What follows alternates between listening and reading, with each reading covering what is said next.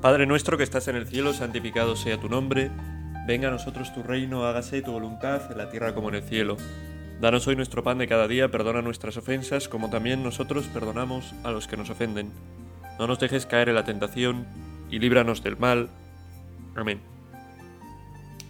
Estamos en domingo, domingo tercero del tiempo ordinario, y para nosotros tiene que ser el domingo el día grande de la semana, ¿no? A veces hemos reducido el domingo a un día pues más bien triste, ¿no?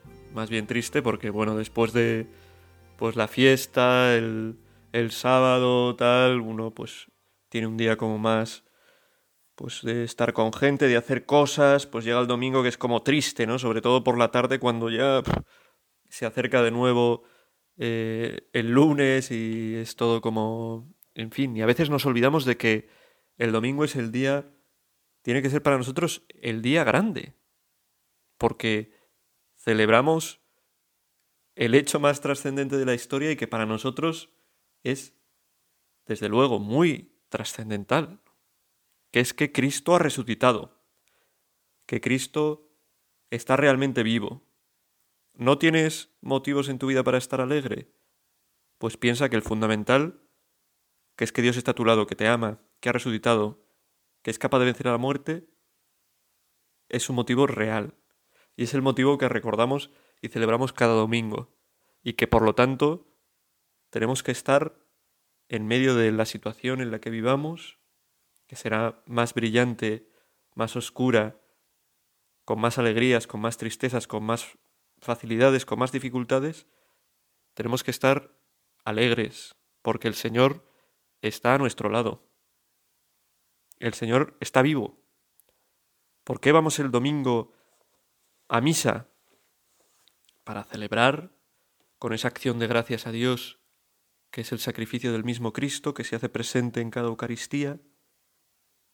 Celebrar que Cristo está vivo, dando gracias a Dios que Cristo murió, pero ha resucitado. Murió y con él murieron nuestros pecados y ha vuelto a la vida y está a nuestro lado, que nuestra salvación, que aún no es plena, pero ya lo más gordo de nuestra salvación ya está realizado. Y podemos sentir la presencia de Dios en nuestra vida. Podemos invocar a nuestro Padre Dios. Podemos llenarnos del Espíritu Santo. Y de un modo especial, el domingo tiene que estar para nosotros reservado para buscar estas cosas las cosas que son el centro de nuestra vida, las cosas de Dios, para recordar que Dios está con nosotros, que Dios no nos abandona, para recordar que ese tiene que ser el fundamento de nuestro día a día. Luego cuando volvamos a nuestro trabajo o si estamos trabajando, porque hay gente que igual está trabajando y también, pensar que en el centro de nuestra vida está Cristo, Cristo que nos ama, que nos ha redimido, Cristo que nos envía también a ser nosotros para los demás buena noticia, a que a través de nosotros otros puedan conocer también el amor de Dios, que Dios está vivo, que Cristo no nos abandona. Dice hoy el salmo que se escucha en que se lee en la misa que tus palabras, Señor, son espíritu y vida, y es verdad. Las palabras del Señor si las escuchamos con un corazón, con un corazón atento, serán para nosotros espíritu y vida. El problema muchas veces es que escuchamos la, la palabra de Dios pues entrándonos por un oído y saliéndonos por otro. ¿no? Si uno no vive, no intenta vivir en su día a día las cosas de Dios, si lo único que hace que tenga que ver con Dios es ir el domingo a misa, lógicamente resonará muy poco lo que suena en la misa y lo que sucede en la misa en su vida. Porque lo que sucede en la misa, lo que se escucha en la misa, tiene que ver con toda la vida. Si uno tiene su corazón puesto en un millón de cosas, pero en Dios muy poquito, es muy difícil entender y gozar con lo que se está celebrando. Pero podemos hacerlo. Y la palabra de, de Dios de este domingo nos invita a darnos cuenta de la gozada de la maravilla de lo que celebramos. La primera lectura nos presenta eh, la vuelta a la vuelta del destierro de Babilonia. En Babilonia estuvieron los israelitas un tiempo, pues porque habían sido eh, conducidos por su pecado, habían sido pues sometidos por, los babilonios, por los persas y fueron desterrados allí. Obligados a abandonar su tierra, su templo, y volvieron. Al tiempo Dios les concedió esta vuelta. ¿no? Puede decirse, Dios consideró que ya habían pagado su castigo y su pecado y les concedió volver. Y al volver, y eso nos cuenta la primera lectura, el sacerdote Esdras con los levitas sacan el libro de la ley en medio del pueblo y leen la ley y la explican. Y dice la lectura que el pueblo lloraba al escucharla. Lloraba al darse cuenta de su pecado. Y el sacerdote Esdras les dice, Este día está consagrado al Señor, vuestro Dios, no estéis tristes ni lloréis. Y es que todo el pueblo lloraba al escuchar las palabras de la ley.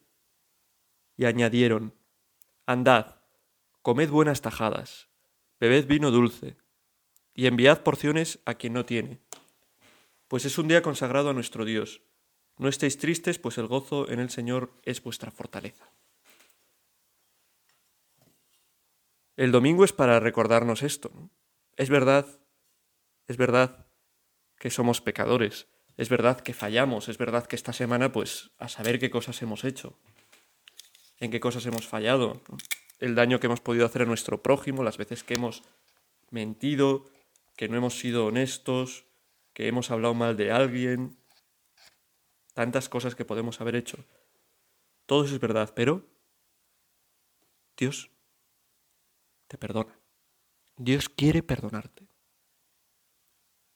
Dios ha obrado en Cristo nuestro Señor nuestra redención, muriendo Cristo y resucitando.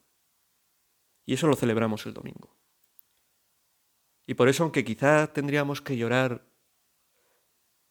y sufrir pensando en lo que somos, en lo que hemos hecho, en realidad tenemos que estar muy alegres porque Dios nos ama infinitamente, porque Dios no se olvida de nosotros, porque Dios nos perdona.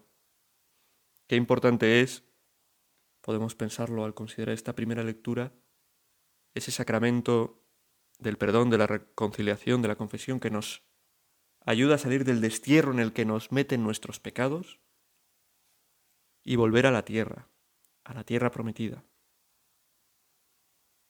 Volver a la alegría de estar junto con Dios, con un Dios que no se cansa nunca de nosotros, con un Dios que quiere ayudarnos en nuestra vida a ser las personas más felices. ¡Qué maravilla! En este domingo, tú que estás triste por lo que sea, que tienes dificultades, que te da pereza levantarte de la cama, que piensas en el lunes y, y tiemblas, que lo que sea, no estés triste, no llores. Cristo ha resucitado, Cristo está a tu lado. Celebra. Primero, desde luego, con la Eucaristía, pero celebra también con tu descanso. Celebra con tu familia. Celebra con tus amigos. Cristo está vivo, Cristo no te abandona. Cristo te lleva tatuado en su mano, en sus palmas. Y eres muy amado, muy amada para Él. Piensa en que Cristo te está esperando, en que Cristo te conoce muy bien, pero tú quizás tienes aún un camino que recorrer para conocerle y merece la pena. Porque es el mejor amigo. Porque es el único que salva. Porque va a hacer que tus preocupaciones sean mucho menores. Porque va a incrementar tus alegrías. Porque te va a conducir a lo que realmente puede llenar tu corazón. vale la pena buscar a Cristo para poder experimentar a Cristo, para poder gozar de las maravillas del perdón, de la salvación que nos trae. Y eso tenemos que hacerlo en el domingo. Quizá realmente no hemos experimentado a Cristo y por eso vivimos el domingo como un día más, sí, vamos a misa quizás, pero no nos dice especialmente nada. Cristo está vivo. A Cristo podemos experimentarle en nuestra vida y tenemos que buscarle en nuestra vida para, como los israelitas que volvieron del destierro, poder de verdad celebrar, poder llorar pero de alegría, porque no tenemos nada que temer, porque el que todo lo puede, de verdad, nos perdona y está a nuestro lado.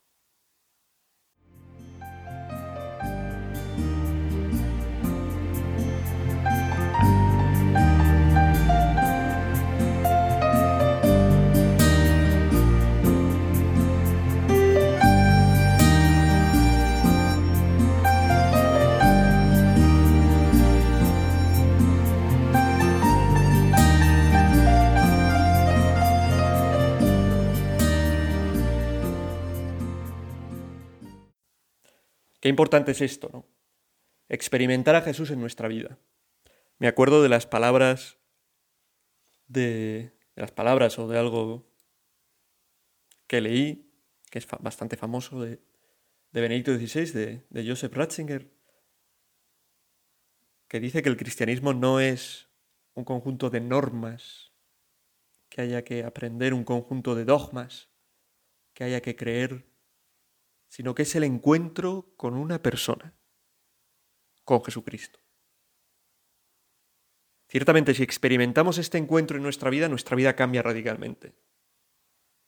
Dejamos de ser cristianos simplemente de nombre, cristianos que cumplen con una serie de tradiciones, cosas que han recibido de sus mayores, a ser cristianos que conocen a Cristo, que viven a Cristo, la presencia de Cristo en sus vidas, cristianos para los que, desde luego, el domingo tiene un sentido muy grande, para los que la misa es algo con lo que no pueden no vivir, es decir, algo con lo que, que necesitan para vivir. Cristianos que necesitan buscar a Dios en su oración, en sus alabanzas, en su adoración. Cristianos que necesitan hacer, actuar las obras de Dios. Seguir a Jesús también en el ejemplo de lo que Él hacía, en el ejemplo de buscar a los pobres, a los enfermos, a los necesitados.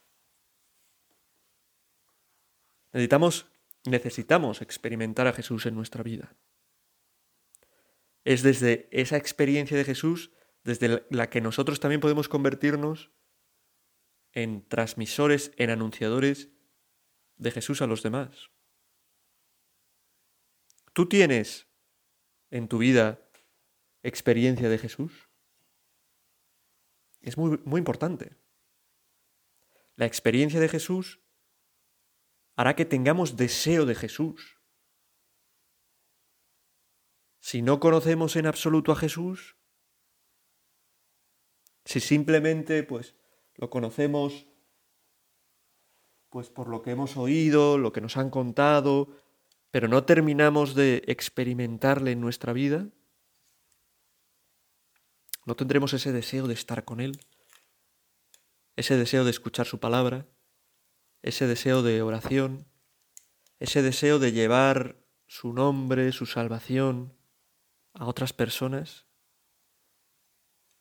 Y eso es lo que es un cristiano.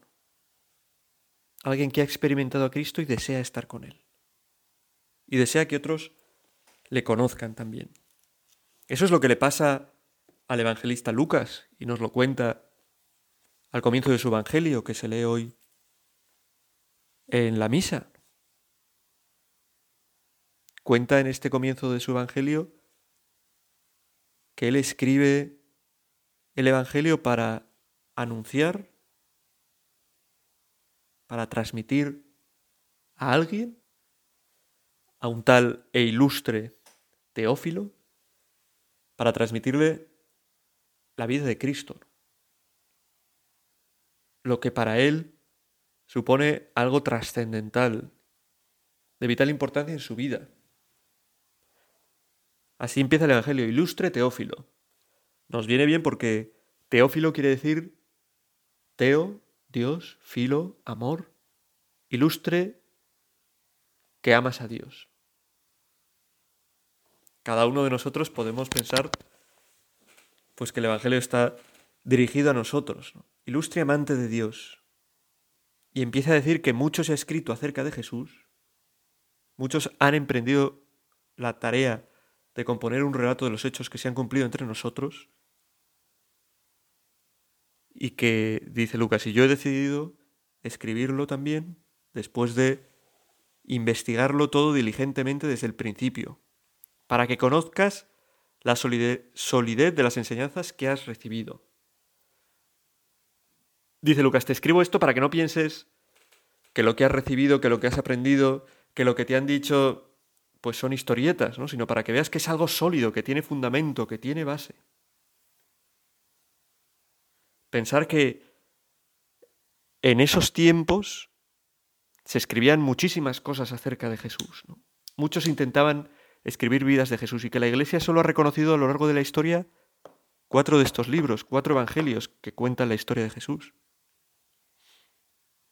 Y que lo ha hecho pues no porque la iglesia sea, no sé, algo oscuro que, que quiere una historia oficial de Jesús y, ¿no? Que es lo que parece que, que dicen, ¿no? La iglesia oculta que existen otros, entre comillas, evangelios porque no quiere que la gente eh, tenga una, una imagen de Jesús distinta a la que la iglesia quiere que la gente tenga, ¿no?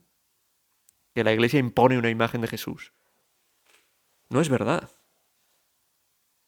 En aquellos tiempos, cuando se escribían evangelios, cuando se, bueno, primero oralmente se hablaba de Jesús, se iba poniendo por escrito, iba pasando de comunidad a comunidad, era la propia iglesia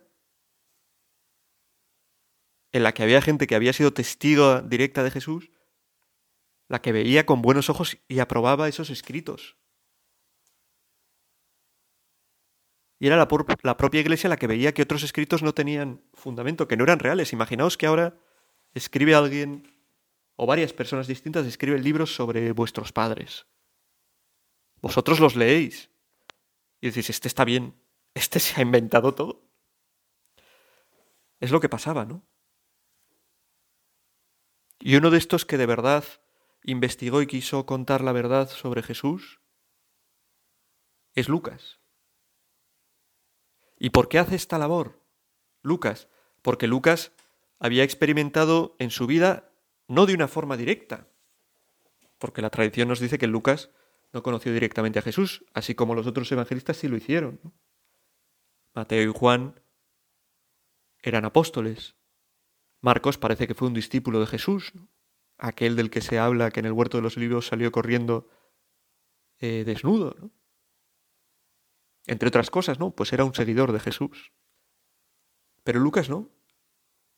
Lucas era una persona de formación griega que habría conocido a Jesús indirectamente a través de la predicación de otros, como por ejemplo San Pablo, pero que experimenta en su vida la fuerza de Jesús.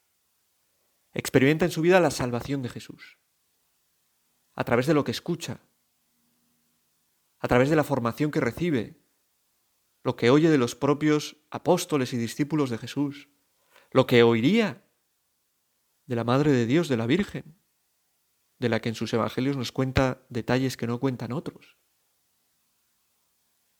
Y experimenta Jesús en su vida. Y eso que experimenta quiere transmitirlo. Nosotros también estamos llamados a experimentar a Jesús en nuestra vida. Y nos tenemos que preguntar si tenemos realmente en nuestra vida experiencia de Jesús. ¿Es para nosotros Jesús una persona viva? Una persona con la que hablamos. Una persona que nos dice cosas. Alguien que sentimos que nos salva, que nos da paz. ¿O es algo lejano, algo que hemos escuchado, Lucas lo experimenta con fuerza y por eso lo investiga y lo quiere poner por escrito para que otros puedan conocerle. Nosotros queremos también en nuestra vida experimentar a Jesús. Tenemos que darnos cuenta de que realmente está vivo, para sentirlo, para vivirlo, para tener paz en nuestro corazón, para poder vivir con alegría. Y de un modo especial el domingo, donde celebramos que todo lo que Cristo nos ha dicho, todas sus promesas, todo lo que hemos leído en las Escrituras es real. Que Cristo ha muerto por ti, que Cristo ha resucitado, que no tienes nada que temer, que te envía el Espíritu Santo. Tenemos que tener experiencia de Jesús en nuestra vida.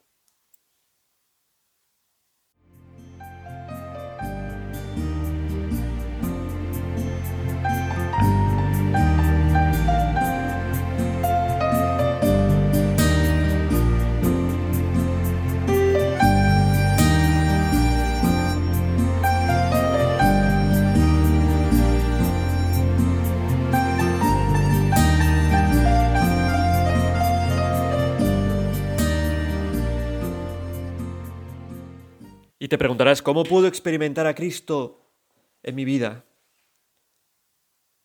Oración, formación, sacramentos.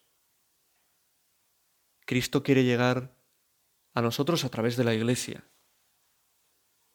Así lo dice también la segunda lectura que habla de cómo la Iglesia está formada por los distintos miembros de un cuerpo que somos cada uno de nosotros cuya cabeza es Cristo. Si no estamos unidos al cuerpo, no estamos unidos a la cabeza. Serás más libre si no dependes de la iglesia. Pueden decirnos voces por ahí, ¿no? Si buscas por tu cuenta. La libertad no es cuestión de hacer lo que te brote, sino es sobre todo cuestión de acertar en lo que haces. Y lo que te hace libre es descubrir la verdad. Las mentiras no te hacen libre, te hacen esclavo.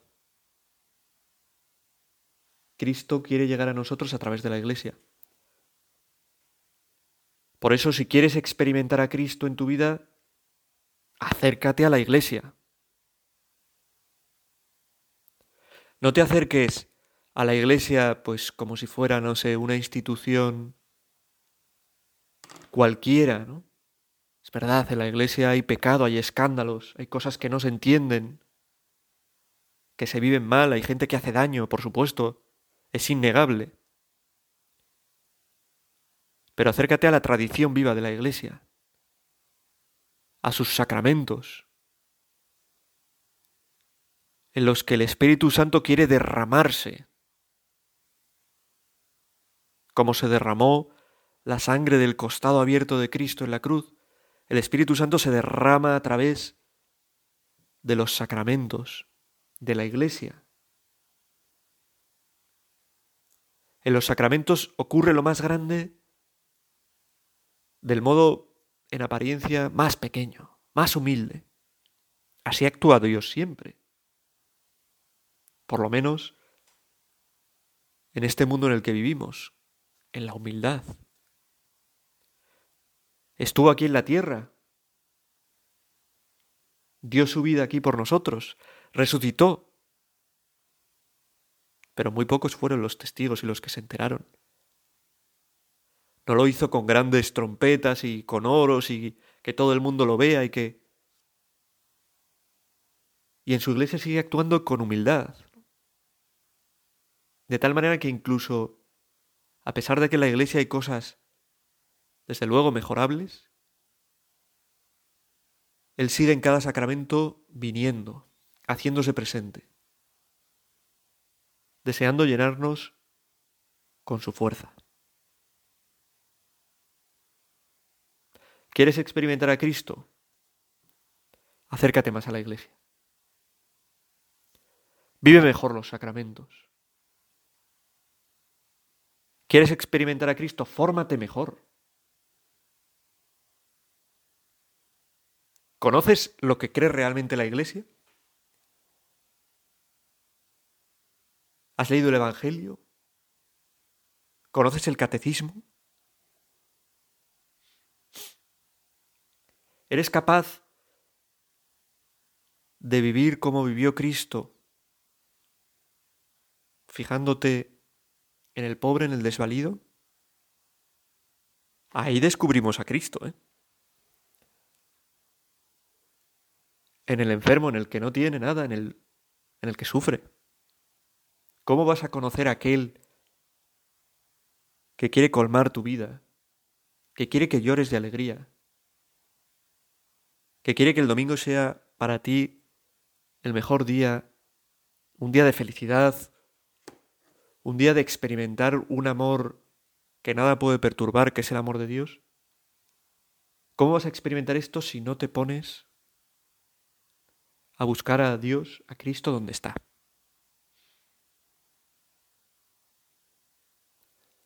¿Cómo vas a experimentar esto si no eres capaz de hacer esa experiencia de los de de los desterrados en Babilonia, de los del pueblo de Israel desterrado en Babilonia, de sentir el perdón de Dios? En el perdón que es ese gran don, ese gran amor. Uno tiene un gran amor cuando perdona, pues cuando sentimos el perdón de Dios en nuestra vida, experimentamos con fuerza su presencia. Problema hoy muchas veces es que la gente, ¿cómo va a experimentar ningún perdón si, si no se da cuenta, si no considera que hace ningún mal? Es fácil darse cuenta del mal que hacemos al pensar en cómo tratamos a los demás. No es ya simplemente no tratar mal a los demás, es tratamos bien a los demás. Buscamos el bien de los demás, nos importan los demás. Porque estamos hechos para eso, para amar de verdad. Si no, nos hacemos daño. Hacemos daño a los otros y por eso hacemos daño a Dios, que nos ha creado y quiere nuestro bien. ¿Quieres experimentar a Dios en tu vida? Pues búscalo donde está. Vive este domingo considerando lo que celebras. Cristo está vivo, resucitado, te ama. Cristo te busca, quiere salvarte. Pero tú no puedes quedarte de brazos cruzados. Tienes que salir al encuentro de Cristo. Para experimentarlo y desearlo y que ese deseo sea un deseo que se cumpla y que llene tu vida, que te haga cambiar, que te haga ser mejor. Necesitamos darnos cuenta de que Cristo es real. Huir del simplemente vivir una religión de formas, de conceptos, de creencias, algo abstracto. No es algo abstracto. Es una persona. Dios hecho hombre con el que puedes encontrarte, que te está buscando, que quiere planificarte perdonándote, elevándote, sanándote, consolándote, alegrándose contigo. Ojalá que podamos experimentarlo como lo experimentó San Lucas y nos lo cuenta en su Evangelio, lo que le llevó a llevarlo a otros. Y así se lo, se lo pedimos a nuestra Madre la Virgen y acabamos este rato de oración rezándole a ella el Ave María. Dios te salve María, llena eres de gracia, el Señor es contigo. Bendita tú eres entre todas las mujeres, y bendito es el fruto de tu vientre Jesús. Santa María, Madre de Dios, ruega por nosotros pecadores, ahora y en la hora de nuestra muerte. Amén.